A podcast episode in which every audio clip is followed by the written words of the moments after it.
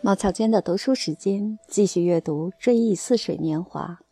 我的记忆力和挂虑是按我的著作的需要组织的。或许是因为，就在我当即忘掉收到的那些信件的同时，我的著作的念头都一直在我的脑子里，始终是那个念头没变，正转化成永恒。可是这个念头也开始令我讨厌了。对我说来，他就像个不孝之子，即在濒临死亡的母亲。拔去针头和安上锡杯之间的空隙中，还得不辞辛劳地照料他。也许他仍然爱着这个儿子，但他已经只会通过竟使他疲惫不堪地照料他的职责来爱他了。在我身上，作家的经历已难以满足作品自私的苛求。自我下楼的那天以来，世上已经没有哪种东西、哪种幸福，不管是来自朋友的情谊，还是由于著作的进展或荣誉的希望，在照到我身上的时候，不像个苍白之极的大太阳了。它已经没有力量使我感到温暖，让我生存和给予我些微欲望。然而，不管它多么苍白，对于我这双情愿合上的眼睛，它还是太亮了。于是我把脸转向墙壁。当一位夫人给我写信道：“我感到十分奇怪，居然没有收到您的回信。我只是感到自己的嘴唇牵动了一下，便以为大概是我下垂的嘴角露出了一丝笑意。然而，这却使我记起了他的来信。于是我便给他写回信，为了别让人家有可能认为我这个人薄情。”我要尽力做到，使自己目前显出的情谊能同别人曾向我表示的盛情旗鼓相当，给我奄奄一息的生命强加上超乎常人忍受力的困顿，使我不堪重负。在一次次的裁剪我的社会义务中，记忆的丧失助了我一臂之力。我的著作取代了这些义务，这种死亡的概念像爱情之所为，最终的。在我心中安顿下来，这并非因为我喜爱死亡，而是因为我憎恶它。然而，无疑是由于我们不时地像想到一个我们还没有爱上的女人那样想到她，致使眼下她的概念紧紧地附着在我大脑的最深处，那么完全地附着在上面，以致任何事情不首先穿透死亡的概念，便不可能得到我的关注，哪怕我什么都不管。处于彻底的休息之中，死亡的概念仍然像自我的概念那样一刻不停地陪伴着我。我并不认为我变得半死不活的那一天应该发生能说明它的性质的意外事故，例如不可能下楼梯了，一个姓名记不起来了，站不起来了等等。这些变成不可能的事情，通过甚至是无意识的推理而引起死亡概念。今我已是个快死的人了，倒不如说那是一起降临的，那面心灵的宝剑，不可避免地反映出一个新的现实。然而，我不明白人们怎么无声无息地便从我这样的病痛，进而成为完全的死亡。但是，此时我想到其他人，我们也并不觉得介于他们的疾病和死亡之间的中断有什么异乎寻常的。我甚至认为，只是由于我从内部观察到这些病痛，而且被希望所蒙蔽，所以我觉得有些不是孤立起来看，并不是致命的。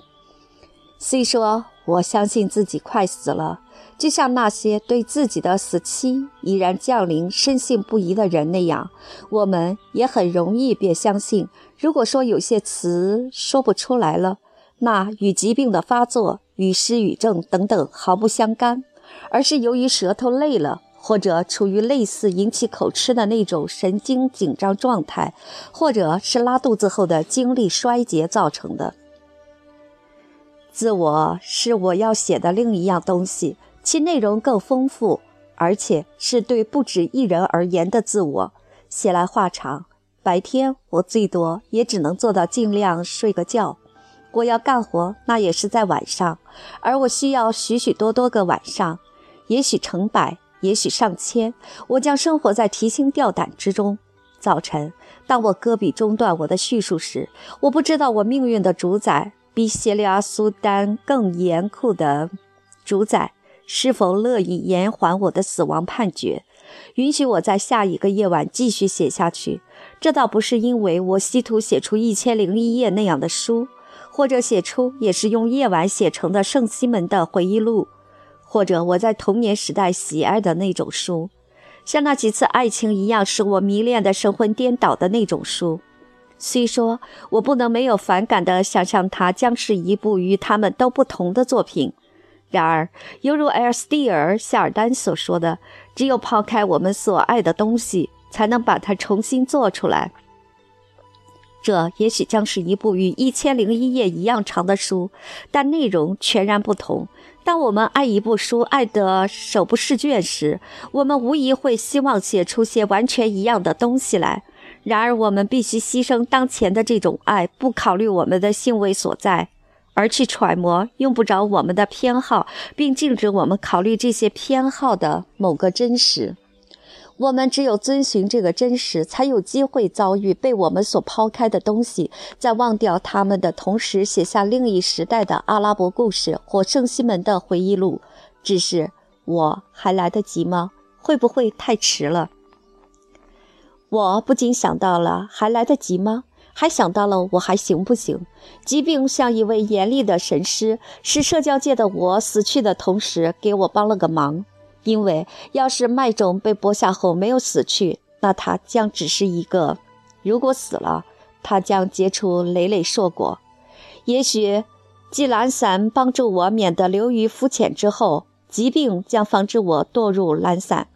疾病耗尽了我的精力。而且，如我长久以来，尤其是从我不再爱阿尔贝蒂娜以来所发现的那样，它耗尽了我记忆的力量，而借助继而需要深化、阐明、转换成材质的相当物的印象记忆进行的再创造，不正是我刚才在书房里构思的艺术作品的创作条件之一，甚至竟是它的基本要素吗？啊！我要是还拥有刚才看到切尔弗朗莎时所想到的那晚那么充沛的精力，该有多好啊！正是从我母亲放弃那一吻的那晚开始，随着我外祖母缓缓的死去，我的意志和健康走上了下坡路。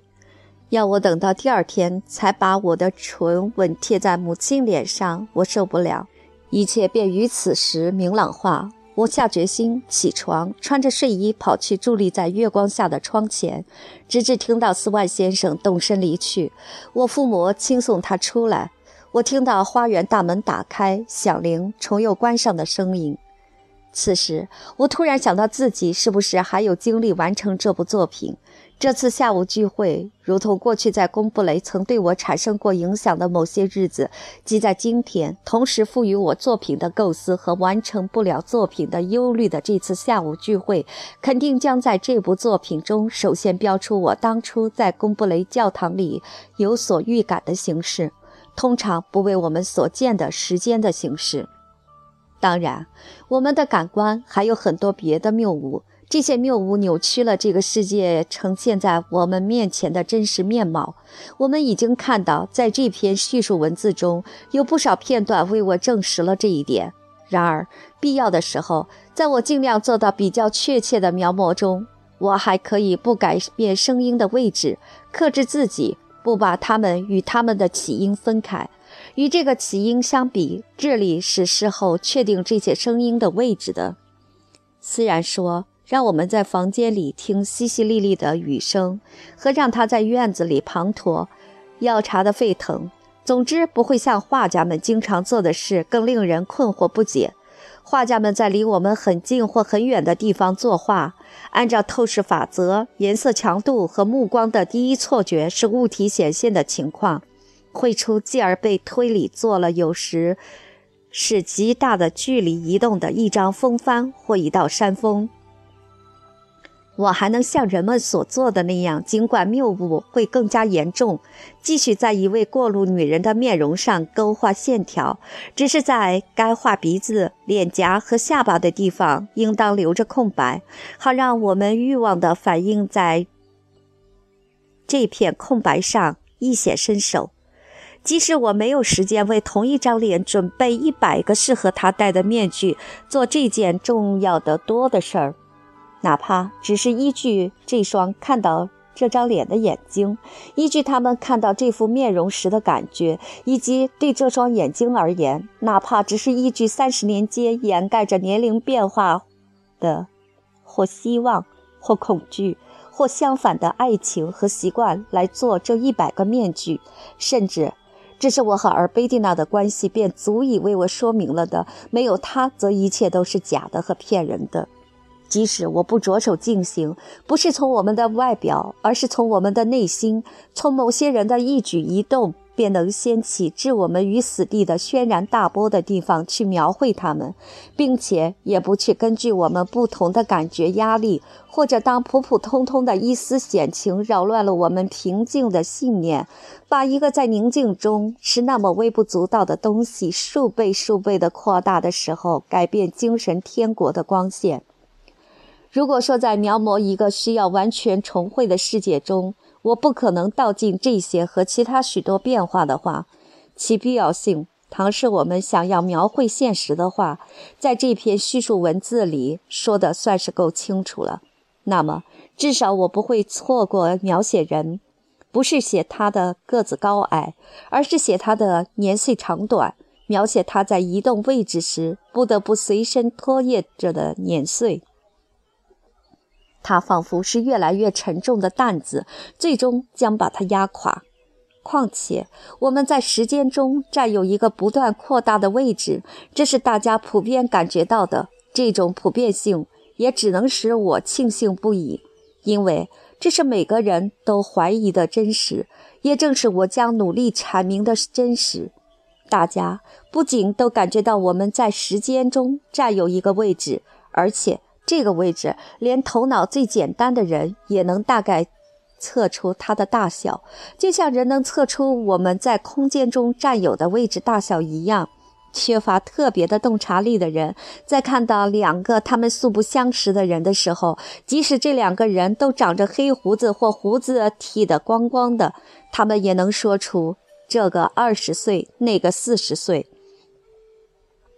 人们在估计年龄大小的时候，也许会常常搞错。可是，既然我们认为能够估计，则说明我们已经把年龄视作某种能够测定的东西了。多二十年时间，确确实实的被加到第二个留黑胡子的人身上。如果说这就是那个突然烟消云散的时间的概念，那么没有从我们身上剥离的年华。我现在想使他突出到这种程度的年华，他就是此时此刻在德盖尔芒特亲王府里响起的我父母送斯万先生出去的脚步声，宣布斯万先生终于走了。妈妈很快就能上楼来了的小铃铛，尖利清脆，叮叮咚咚连绵不绝的金铁声，这些声音依然萦绕在我耳畔。他们虽然在过去。那么遥远的位置上，我却听到了他们所有那些事件。他们的位置肯定全都在我当初听到那些声音的那一刻和今天盖尔蒙特府的下午聚会之间。想到那一桩桩、一件件，我惊恐不安地发现，正是这只铃铛依然在我心中叮咚作响。由于我已记不清楚它是怎么消失的，致使我丝毫改变不了那尖利的铃声。为了重现这铃声，为了清楚地倾听这铃声，我还得尽量不把我周围面具们的交谈声听进去。为了尽量把这铃声听清楚，我不得不深入反省。真的，就是那串叮咚声在那里绵绵不绝，还有在它与现实之间无定线地展开的全部往昔。我不知道自己驮着这个往昔。当那只铃儿发出叮咚响声的时候，我已经存在；而自那以来，为了能永远听到这铃声，便不许有中断的时候。而我没有一刻停止过生存、思维和自我意识。既然这过去的一刻依然连接在我身上，既然只要我较深入的自我反省，我就仍能一直返回到它。而那是因为他们就像这样蕴含着过去的时刻，人的肉体能给爱他们的人带来那么多的痛苦，因为它们蕴含着那么多因为他们而抹去的欢乐和欲念的回忆。然而，对于按时间的次序注视和延续渴望得到的心爱肉体的人，他们又是那么的残酷。他渴望的直至期盼他的毁灭，因为一旦死去，时间也便退出这具肉体，而对已经作古的他的回忆，那么淡漠、那么黯然无光的回忆也消失了，并将很快变成对他们仍在折磨的他的回忆。然而，在他身上，当对一具有生命的肉体的欲念不再供养他们的时候，他们也将以扑灭告终。当我意识到有整整这么长一段时间已经被我没有间歇地活过来了，想过来了，分泌出来了，这便是我的生活，这便是我自己。不仅如此，而且还意识到我每时每刻都得保持它与我相连，让它支撑着我。而我刚栖息在它令人头晕目眩的顶巅，不搬动它，我自己就无法移动一下。想到此，我感到困乏和恐惧。贡布雷花园的铃声那么遥远，然而又在我的心里。我谛听这铃声的日子，在我并不知晓为我所有的那个广阔领地里，是一个基准点。看到在我脚下，其实即在我身上有那么多年年岁岁，我感到天旋地转，好像我是在成千上万米的高空中。坐在椅子上的德盖尔蒙特公爵，我望着他，亲羡过他。尽管他的年龄比我大那么多，却并不见他老多少。我刚弄明白这是什么原因了。一旦他站起身来，想要站住的时候，他便颤颤巍巍，两腿直打哆嗦。像那些老迈年高的大主教的腿脚，年轻力壮的修院修士向他们大献殷勤时，在他们身上只有那个金属十字架仍是牢固的。当他要往前走，走在八十四岁崎岖难行的巅峰上，他非颤抖得像一片树叶不可，就像踩着不断增高的活高跷，有时高过钟楼，最终使他们的步履艰难而多险。并且一下子从那么高摔落下来，我想我脚下的高跷恐怕也已经有那么高了。我似乎觉得自己已经没有力气把拉得那么远的过去继续久久地连接在自己身上。如果这份力气还让我有足够多的时间完成我的作品，那么至少我误不了在作品中首先要描绘那些人。哪怕把他们写得像怪物，写出他们占有那么巨大的地盘，相比之下，在空间中为他们保留的位置是那么狭隘。相反，他们却占有一个无限度延续的位置，因为他们像潜入似水年华的巨人，同时触及间隔甚远的几个时代，而在时代与时代之间被安置上了那么多的日子，那就是在时间之中。